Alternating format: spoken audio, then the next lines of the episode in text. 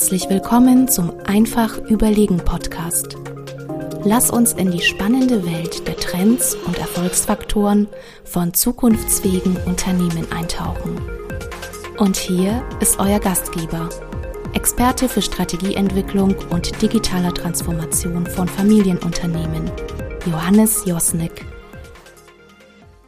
Hallo und herzlich willkommen zur nächsten Folge vom Einfach Überlegen Podcast. Schön, dass du wieder mit dabei bist.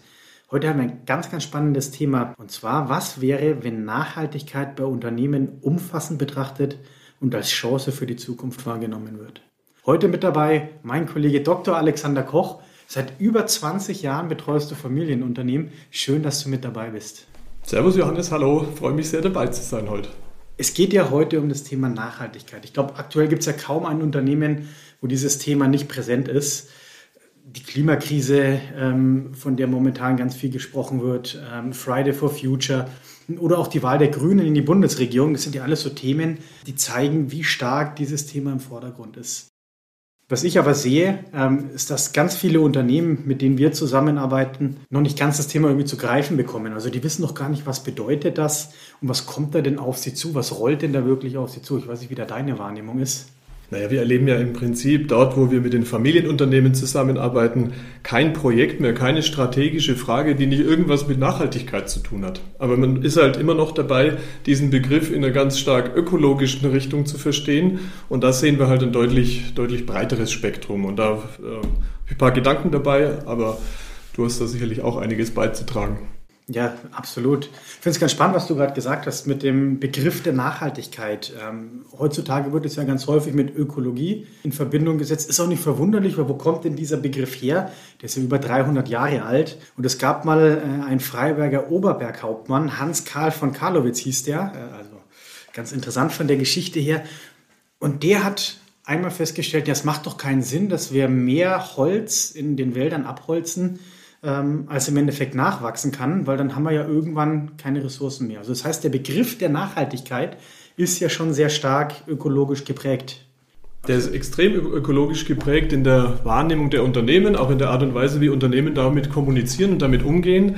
Ähm, es gibt aber auch Organisationen, die sich mit dem Thema beschäftigen und die haben den Begriff ganz bewusst etwas weitergespannt. Die sagen, es gibt nicht nur die ökologische Nachhaltigkeit, sondern es gibt eben auch zwei weitere Facetten, die ökonomische Nachhaltigkeit und die soziale Nachhaltigkeit. Und mal eine kurze Idee zu geben, hat vielleicht so ein grobes Bild, was, darunter, was man darunter verstehen kann, unter der ökonomischen Nachhaltigkeit. Und das ist ja gerade etwas, was bei unseren Familienunternehmen äh, ja, von, von jeher im Grunde genommen gelebt wird, spricht man ja davon, die wirtschaftliche Leistungsfähigkeit nicht nur aufs nächste Quartal oder aufs nächste Jahr sicherzustellen, sondern wirklich über Generationen ähm, sicherzustellen. So ein Unternehmen enkelfähig zu machen, damit auch die eine Generation etwas Werthaltiges an, den, an die nächste übergibt. Das ist eine Facette davon.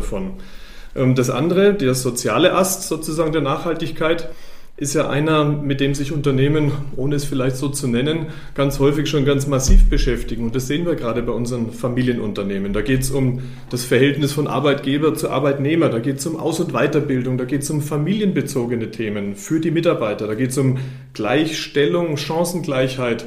Das geht aber auch über das Unternehmen hinaus, dort wo es eben in die Sphäre der Lieferanten geht.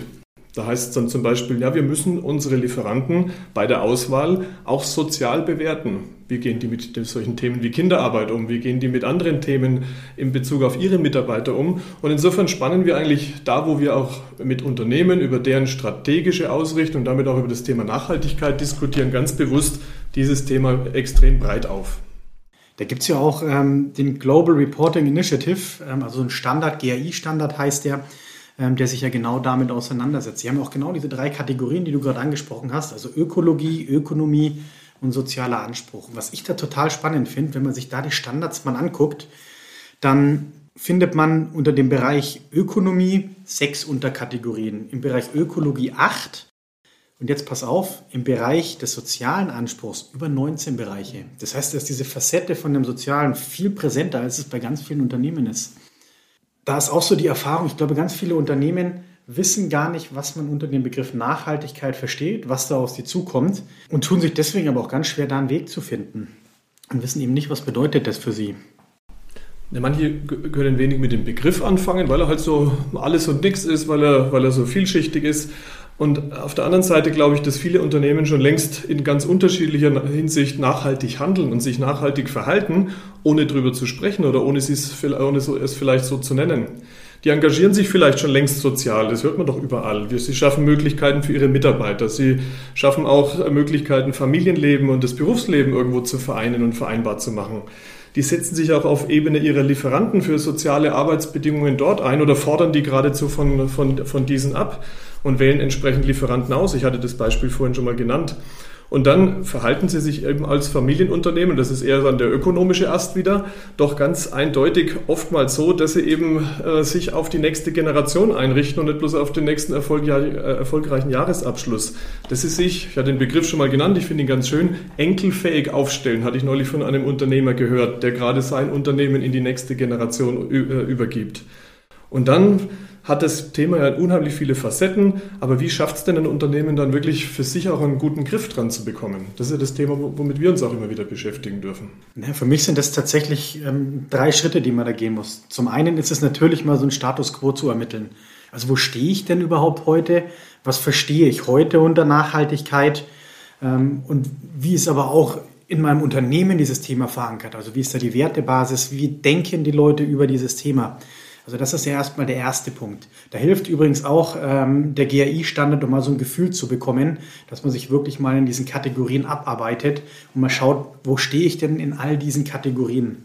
Der zweite Schritt für mich ist dann, dass wir so eine Sollermittlung machen. Ja, wo will ich denn mal hin? Was sind denn die Themenbereiche, wo ich mich wirklich entwickeln will, wo ich weiterkommen will und auch wie soll das mal aussehen? Wie ist die Ausprägung von den einzelnen Punkten? Und normalerweise äh, ergibt sich dann eine Lücke zwischen dem Ist und dem Soll.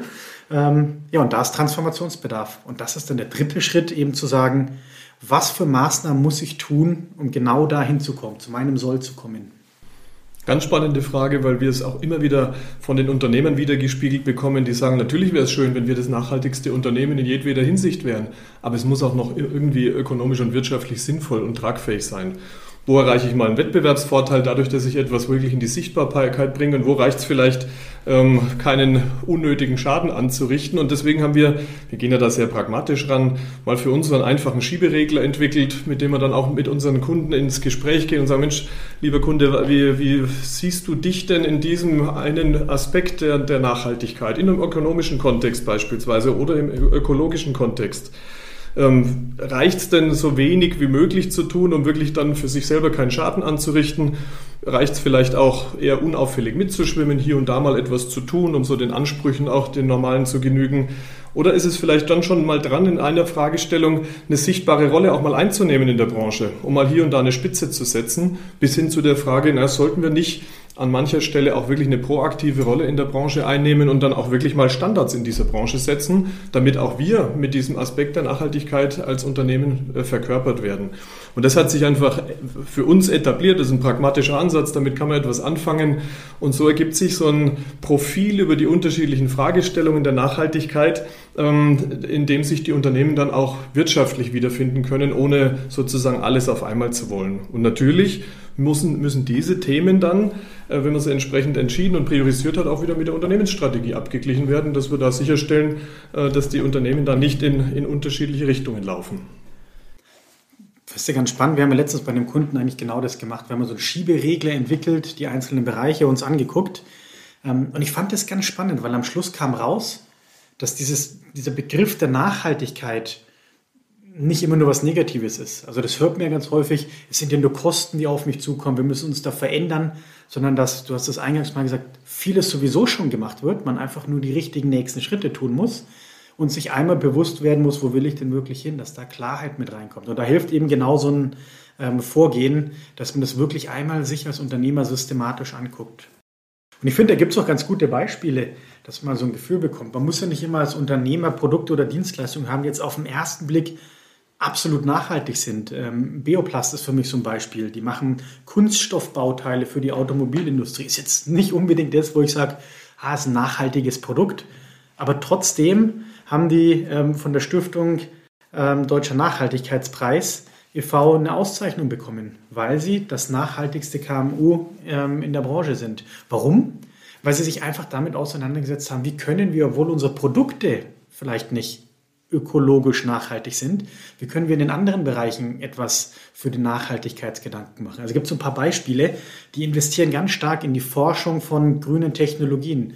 Sie verwenden ähm, regenerative Energien und ganz lustig ist natürlich eher so ein Seitaspekt. Äh, die hatten Rasenmäher, den haben sie abgeschafft äh, und haben bretonische Zwergschafe ähm, gekauft, die dann den Rasen mähen. Das ist natürlich äh, eine Kleinigkeit, aber man sieht schon, die haben sich Gedanken gemacht. Und deswegen ähm, sind auch Unternehmen oder kann ein Unternehmen wie Beoplast nachhaltig sein, obwohl sie im ersten Schritt oder auf den ersten Blick das vielleicht nicht so sind, wie man sich vorstellt.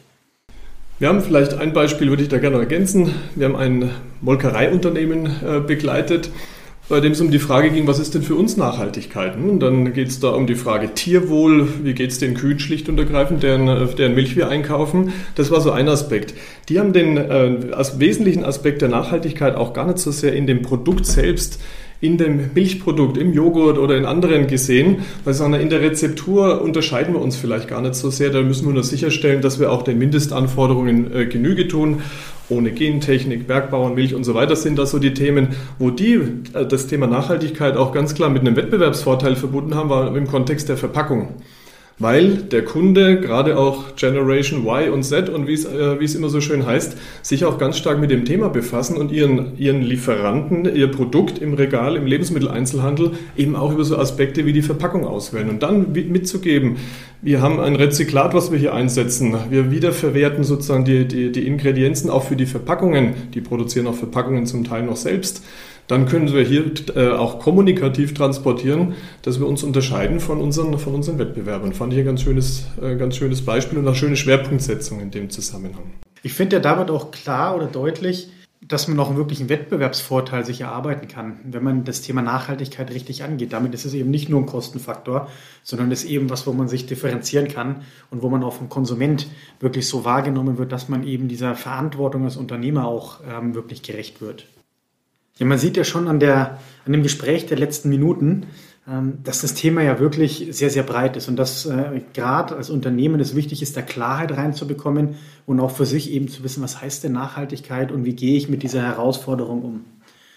Und da würde mich tatsächlich ähm, interessieren, wie es dir damit ähm, geht.